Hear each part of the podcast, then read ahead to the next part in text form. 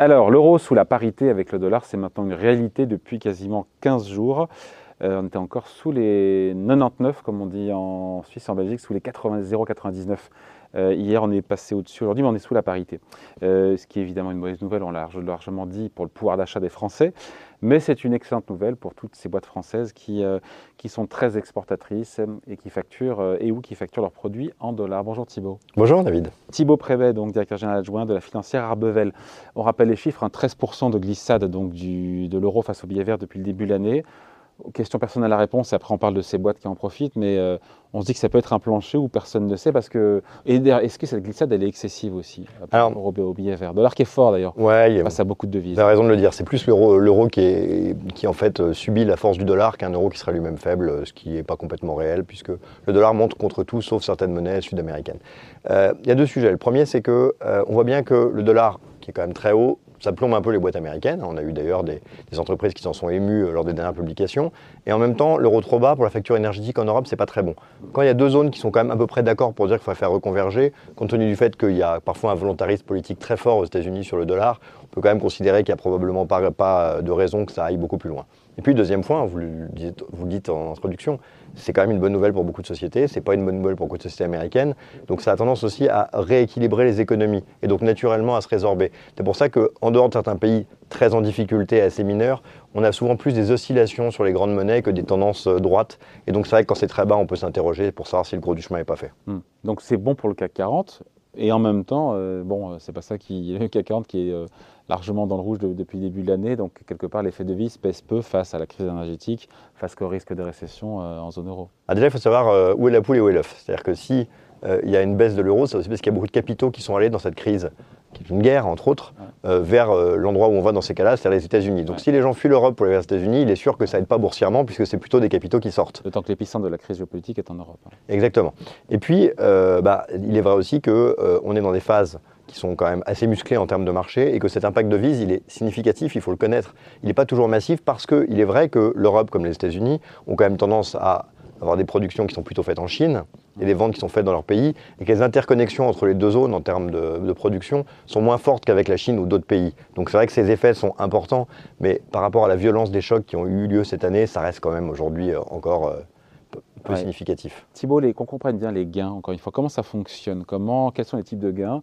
Dont vont bénéficier les grandes valeurs du CAC 40 ou du SBF 120 dans leur compte. Il y a parce qu'elles vendent en dollars, donc c'est des profits qui sont faits en dollars qui sont mécaniquement euh, convertis en euros et donc à une meilleure parité ouais, alors Il y a trois types de gains qu'on peut citer, euh, qui ont différentes importances et qui sont d'ailleurs différemment appréciés par les marchés financiers. Le premier, qui est le plus simple, c'est vous avez une filiale aux États-Unis. Hmm. Elle produit aux États-Unis, elle vend aux États-Unis, elle a un bénéfice en dollars. Bah, quand le dollar monte, une fois que vous le ramenez dans vos euh, comptes de résultats en Europe, ça vaut plus. Vous donnez l'exemple par exemple de Pernod Ricard voilà, qui a des activités significatives, bah, depuis le début de l'année, ça leur fait quand même 3% de résultats en plus. C'est significatif. Ah c'est pas colossal, mais c'est significatif. Euh, on, pourrait dire la même chose, par exemple, pour L'Oréal, qui produit de manière locale, mais qui a quand même 25% de sa production euh, sur la zone. Donc à la fin, ça leur fait une vraie différence. Alors, c'est sympathique, mais ça ne crée pas de dynamique. C'est-à-dire que c'est un élément qui est purement comptable. Voilà. On est dans une devise, ça fait un peu plus, on gagne de l'argent. Le deuxième, là où c'est un peu mieux, c'est quand on va sur des sociétés, on pourrait citer LVMH, ou ça pourrait être Hermès, qui ont des activités mondiales, mais qui produisent en Europe. Et donc du coup, ils ont ce biais, je produis en, en Europe, en l'occurrence en France, je vends à l'étranger, donc du coup, je produis pour moins cher et je vends pour plus cher. Donc là... Je produis parce que je produis en euros. Parce que je produis en euros. Et donc là, on a un gain qui est un gain de marge. Puisqu'en fait, vous avez plus d'écart entre prix de votre prix de vente et prix de revient.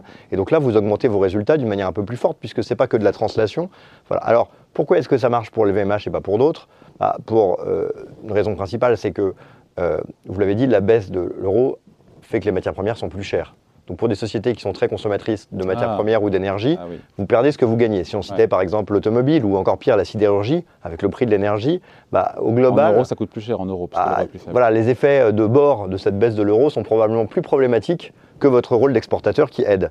dans le cas d'une boîte comme LVMH, où il y a des marges énormes, bah, la hausse des coûts de production ne sont pas colossales, c'est pas très énergivore, donc là on en profite vraiment. Et donc là on est dans quelque chose qui est euh, euh, réellement sympathique. On pourrait citer même Esker, qui a 40% de son chiffre d'affaires qui est réalisé aux États-Unis. Esker, pardon, c'est Esker, c'est de la facture, c'est des logiciels de facturation. Ce qui est intéressant, c'est que c'est une société qui en profite beaucoup, qui fonctionne très bien et qui, est divisée quasiment par deux et demi en bourse depuis le début de l'année, parce que c'est une société qui historiquement est très chère. Et donc dans cette période de hausse de taux, vous voyez que cet effet de, euh, de gain sur la devise reste encore assez marginal par rapport, par exemple, aux effets de taux. Puis le dernier exemple, qui est le plus probant, mais qui est en fait quelque part l'avenir et non pas le passé en termes d'effets boursiers, bah, c'est euh, tout simplement euh, l'idée de la compétitivité. C'est-à-dire que si vous êtes français, que vous produisez en France, et que votre compétiteur est américain, bah, il est d'un coup quand même potentiellement 15% plus cher que vous. Et donc du coup, vous pouvez gagner d'autres marchés. Et donc ça vous, peut vous créer une dynamique de long terme. C'est-à-dire qu'on n'est pas dans quelque chose de comptable. Voilà, un exemple, c'est Electra, qui est une société qui fait des machines de découpe, par exemple de cuir. Ça peut aller pour euh, les automobiles, les airbags, euh, ça, peut, ça peut être pour l'ameublement. Et eh bien là, vous allez pouvoir anticiper une compétitivité plus forte. Le problème, c'est que comme les contrats sont longs, ne se renouvellent pas tout le temps, pour que ça fasse effet, ça va être un sujet 2023. Ce n'est pas un sujet qu'on a encore beaucoup vu, mais c'est un sujet qui est important. Et alors pourquoi c'est important? Parce qu'il faut que ça ait aussi du sens boursièrement. Donc si on devait résumer, j'ai noté donc il y a LVMH, L'Oréal, Pernod, Esker, Electra. Par exemple, ouais. Et, ça, serait, pour vous les cinq valeurs qui aujourd'hui profitent le plus En tout cas, c'est des exemples emblématiques et diversifiés de ce qui euh, sont considérés comme des valeurs exportatrices. Vous en avez d'autres dans l'énergie, par exemple, mais là, vous voyez qu'il y a des effets de bord encore en ce moment, des super profits, etc., qui sont, qui sont plus compliqués à appréhender. Là, on est sur des choses, c'est simple, le bénéfice, il est net net positif. Le problème, c'est que le marché, pour l'instant, le regarde avec euh, un mépris aimable, parce qu'il y a d'autres sujets, comme vous l'évoquiez. Il y a plusieurs raisons. La première, c'est que un effet de la hausse du dollar, c'est pas récurrent. Donc une fois qu'on l'a fait, on ne le refait pas forcément, ou en tout cas, voilà, ça ne change pas le profil de la société. C'est pour ça que les sociétés sur lesquelles il y a un sujet de compétitivité vont plus en profiter, parce que là, on se dit que les perspectives sont meilleures. Pour un exemple de LVMH, il n'y a pas une vraie sensibilité de la demande au prix. on ne peut pas dire qu'ils ont des concurrents et qu'il y a un problème de prix. Voilà, des sociétés qui ont des concurrents, là, c'est plus intéressant. Et puis, l'autre problème, c'est qu'on sait aussi que bah, un effet de vise, c'est pas de la croissance, c'est pas une boîte qui va bien, qui a trouvé un moyen de créer une croissance durable. Donc c'est quelque chose qui est sympathique, mais qui en fait qui est fragile. Qui est fragile. Vous avez vu, on peut prendre l'exemple des résultats de Biomérieux. Biomérieux a publié il y a quelques semaines, a augmenté ses prévisions pour l'année, mais il l'a augmenté sur la base d'un effet de change favorable. Et le titre a beaucoup baissé en bourse parce qu'en fait, c'est ce qu'on appelle dans le langage anglo-saxon un low quality beat, c'est-à-dire un résultat meilleur que prévu, mais pour des raisons qui ne sont pas très excitantes. Et typiquement, bah, le change fait partie de ces raisons pas très excitantes, parce qu'une société qui a ses ventes qui progressent d'année en année, c'est une dynamique que vous pouvez extrapoler.